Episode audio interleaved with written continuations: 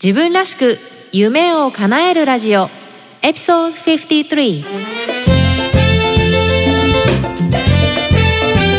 こんにちは。サンディエゴメイコと中村真由子です。大学生の時に外国政府観光局の唯一のスタッフに採用され日本事務所の立ち上げに携わり韓流ブームの火付け役として日韓を飛び回り30代を手前にアメリカに単身移住。大好きなサンディエゴとメキシコを股にかけてお仕事しながらオンラインビジネスを立ち上げたり大学で講義をしたりと理想のライフスタイルを形にしてきました。プライベートでは台湾人の夫と結婚し働く母として海外での子育てに奮闘しています。ポッドキャスト自分らしく夢を叶えるラジオはそんな私メイが理想のライフスタイルを実現したいリスナーのあなたを応援する番組です。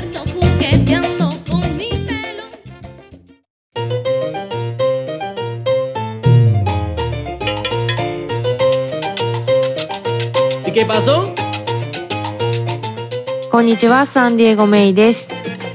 2019年も本格的に指導してきましたね。いかがお過ごしでしょうか？私が20代の頃日本で働いていた時のことを思い出すと1月というと業界の名刺交換会というのが毎年行われていてそこに行くとですね、まあ、いつも顔を合わせているメンバーいろん業界の先輩方たちとお会いして新年の挨拶をしてまた今年もよろしくお願いしますっていうようなそんな会にたくさん出席をしていたのが今となってはとても懐かしいですね。なんか日本ってやっぱりそういうこう時の始めとか終わりとかきちっとねしますよね。でそんな時のことを思い出してるとやっぱりその1月っていうのはいろんな人と交わる機会が多いのかなと思うんですよねそういったパーティーがあったりとか、えー、あとはそうですね日本は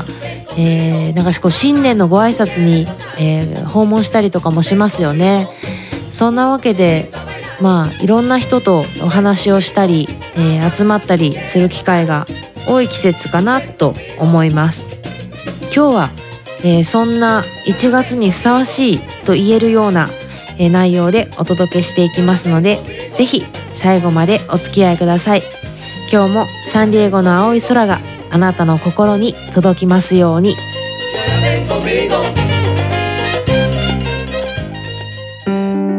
自分らしく夢を叶える。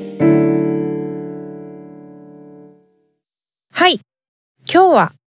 えー、大人数の集まりに苦手意識があることに気づき何を話してよいかわからないそんな集まりで居心地よく過ごせるようになりたいというメルマガを読んでくださっている N さんからの、え、お悩みについてお話してみようと思います、えー、N さんからのメッセージをかいつまんで読み上げます。メイさんこんにちは。こんにちは。いつも配信されるメール拝見しています。今日はこういう時に何か良い方法やメイさんが実践している方法があるかなと思ってメールしてみました。私は海外在住の2児のママなのですが、えー、幼稚園のママ友、幼稚園の全体会議、会社のスタッフ、この地域に住む日本人会、かっこ25人ほどの会です、など、4人以上の人が集まった時に、上手に会話ができるようになりたいと思っています。これまでの自分のライフスタイルを振り返ってみると、1対1や2、3人の気の合う人同士で集まったり、気を許した人や自分をさらけ出せる人と食事やお茶を積極的に楽しんできました。最近集団での集まりに参加することも多くなり、実は苦手なのかなと感じるようになりました。大人数の中でいろんな人に話を振ったり、自分の話で会話を進めていく人を見るとすごいなぁと思います。グループで集まる時に何を話したらよいか、その場を居心地の良い場にするための方法や技を学びたいどうせなら好きになりたいと思っています。良いアドバイスなどあれば教えてください。というわけで、この N さん、実際私も知っている人で、仕事で知り合った方なんですけども、ね、この N さんっていうのは、まあ、ちょっとおっとり系ではあるけど、割とね、こう、リーダーシップもあるというか、そういった役割をされてこられてたような方なんですよね。で、このメールが届いた時に、頭の中の片隅がスパークしたっていうかね、なんか引き出しに眠ってたものが、こう、あ、私今使えますみたいな感じで、何て言うんでしょうね。頭の片隅に眠ってた引き出しが開いたような感覚があったんですよね。っていうのも、私も実は数年前になんか同じことを考えて、なんか読んだりとか研究してた時期があったんです。割と多くの人が似たような悩みを抱えてるのかなと思ったので、今日は社交スタイルについてお話ししてみようと思います。えー、アメリカのコラムニストでエリザベス・ブーンスタインという人がいるんですけれども、彼女がウォール・ストリート・ジャーナルに二人きりで会いたい友人が別の人も誘ったら、社交スタイル別の友情構築方法っていう記事を書いてるんですね。えー、これ原文は英文なんですけど、ウォール・ストリート・ジャーナルの日本版では日本語バージョンも発表されてて、ただ今記事はいずれも有料会員のみ読めるようになってるんです。で、この記事のことをちょっと説明すると、社交スタイルには二通りがあるんだと。1対1の密接な付き合いを好むタイプの人と、グループ付き合いの方を好む人、この2種類に分かれるんだそうです。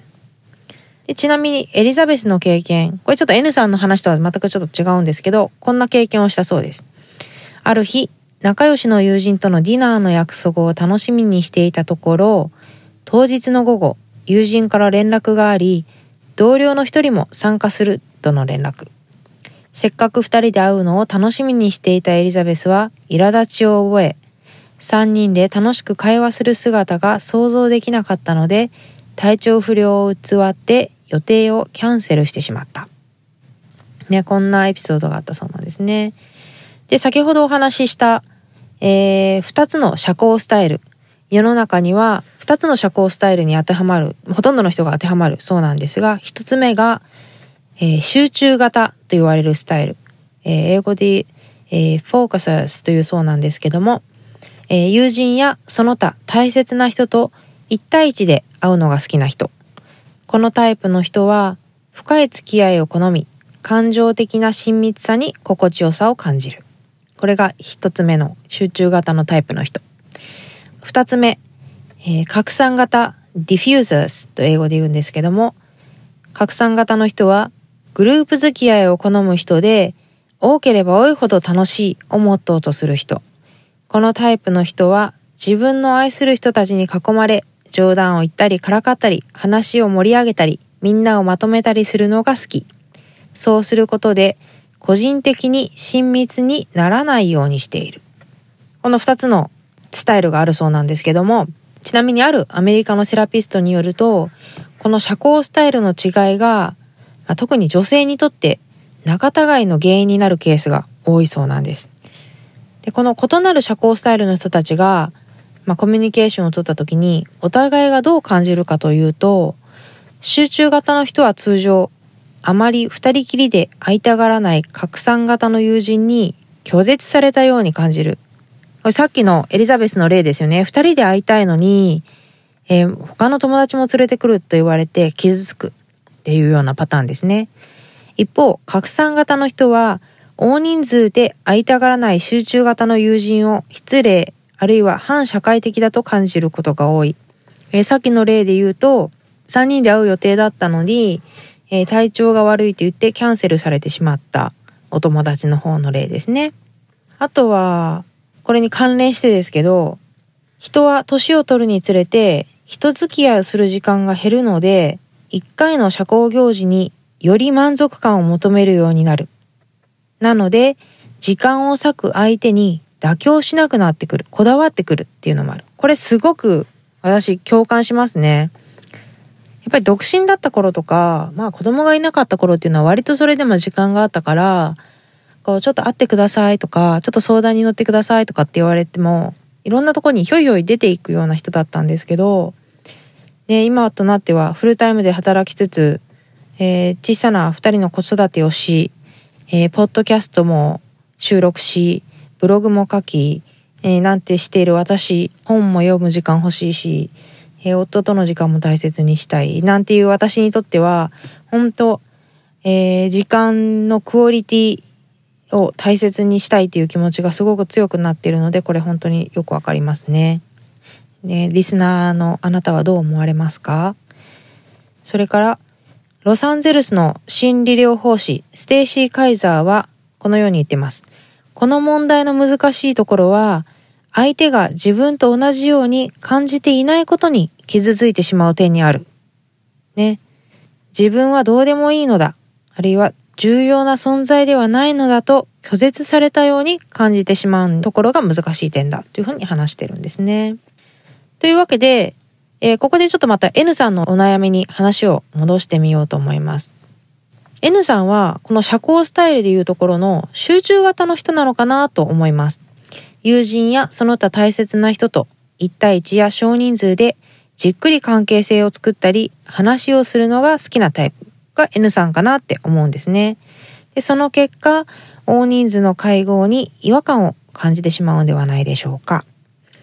逆に N さんの言う大人数の中でいろんな人に話を振ったり、自分の話で会話を進めていく人っていうのは、もしかすると拡散型のタイプの人で、実は1対1や少人数の場に苦手意識を感じてるのかもしれないですよね。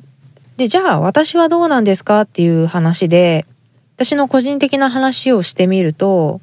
本来の性格っていうのはおそらく N さんと同じ集中型じゃないかなって思うんですよね。私もどっちかっていうと1対1とか少人数でじっくりその相手のことを知った上でコミュニケーションをとったり、えー、人間関係を深めていくのが好きなタイプなんですけど、その一方でその場面での役割によって拡散型を発揮しているようにも感じるんですよね。例えば、えー、UCSD ビジネスの会というのをね、2011年に立ち上げて、これはその大学の、自分が行ってた大学のビジネスコースの現役生と卒業生の交流会。ネットワーキングとか情報交換が目的の会なんですけど、まあ、自分が幹事役、ね、発起人であって幹事役であるとか、あとまあ参加してるメンバーの人の多くを知ってるっていうことから、まあ、自分でトピックとか話題を振ったりとか、そのメンバーの、あ、この人とこの人をつなげたら、なんかこう、新しい何か生まれるんじゃないかなとかって言って、そういうつなげたりする役割を買って出てるんですね。そういった意味では、こう、拡散型を駆使しているような一面もあったりします。で、その一方で、そのビジネスの会の中で、特にこう、あ、この人と深く関係を、えー、さらに深めていきたいなっていうような魅力的な人が見つかったら、別途少人数とか1対1でじっくり話を深めて満足感を得てるように感じます。で、N さんにはこのような話をした上で、まあ、中にはね、大人数でもマシンガントークできる人もいるけど、自分もそうならないといけないっていうわけじゃないですよね。だから、うまく話さなくちゃとか、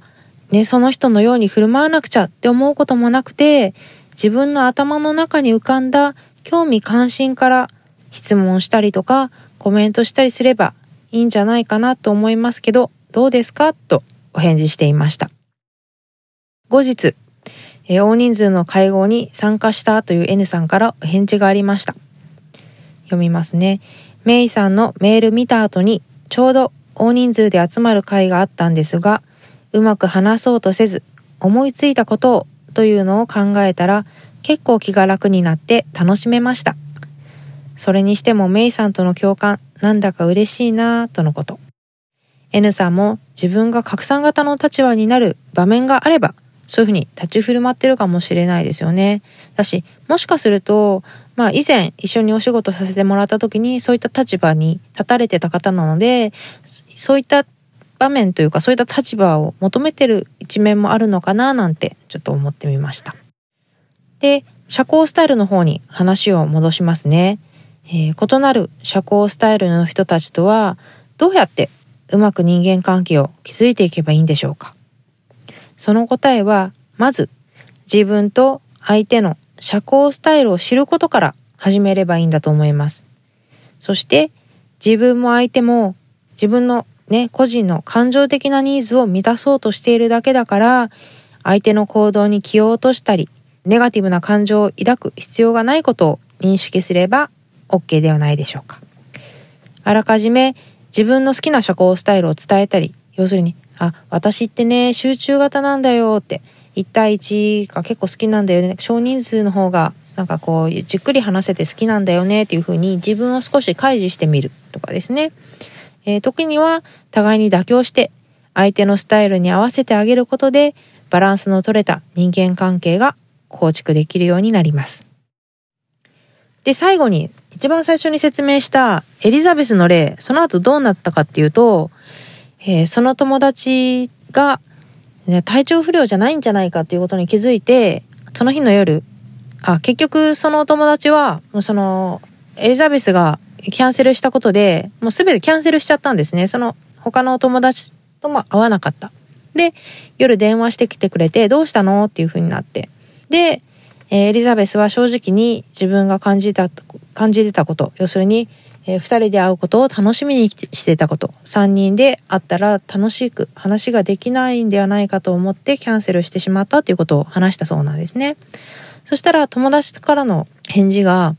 いや実はその友達と話してたらそのエリザベスと共通する点をたくさん見出したからきっとねなんか2人がつながったらなんか楽しいんじゃないかなと思って、えー、誘っただけだったんだよっていうふうに言ったんですね。で、それから2人はどうしたかっていうと、週末2人で、えー、ドライブの旅行に出かけて、で、泊まった先でじっくり2人で話をして、で、その中で、その友達が今度、えー、誕生日があるから、盛大にたくさん自分の好きな友達を祝って、もう拡散型ですね、えー、祝いたいっていうふうに言ってて、で、そのエリザベスは、その友達のバースデーパーティーの準備をするのを楽しみにしているっていう形で、えー、うまく終わってました。このなんかバースデーパーティーとかパーティーを盛大になんか好きな人とか自分が興味ある人を呼んで楽しく過ごしたいみたいなのは私もあるんで一概になんかこう私は集中型とか私は拡散型とは言えない部分もあるけどどうですかねなんか誰にでもなんかある程度はそういった部分があってあとはどちらが強いかとかいった部分もあるのかなと思うんですが皆さんの社交スタイルはどうでしたでしょうか？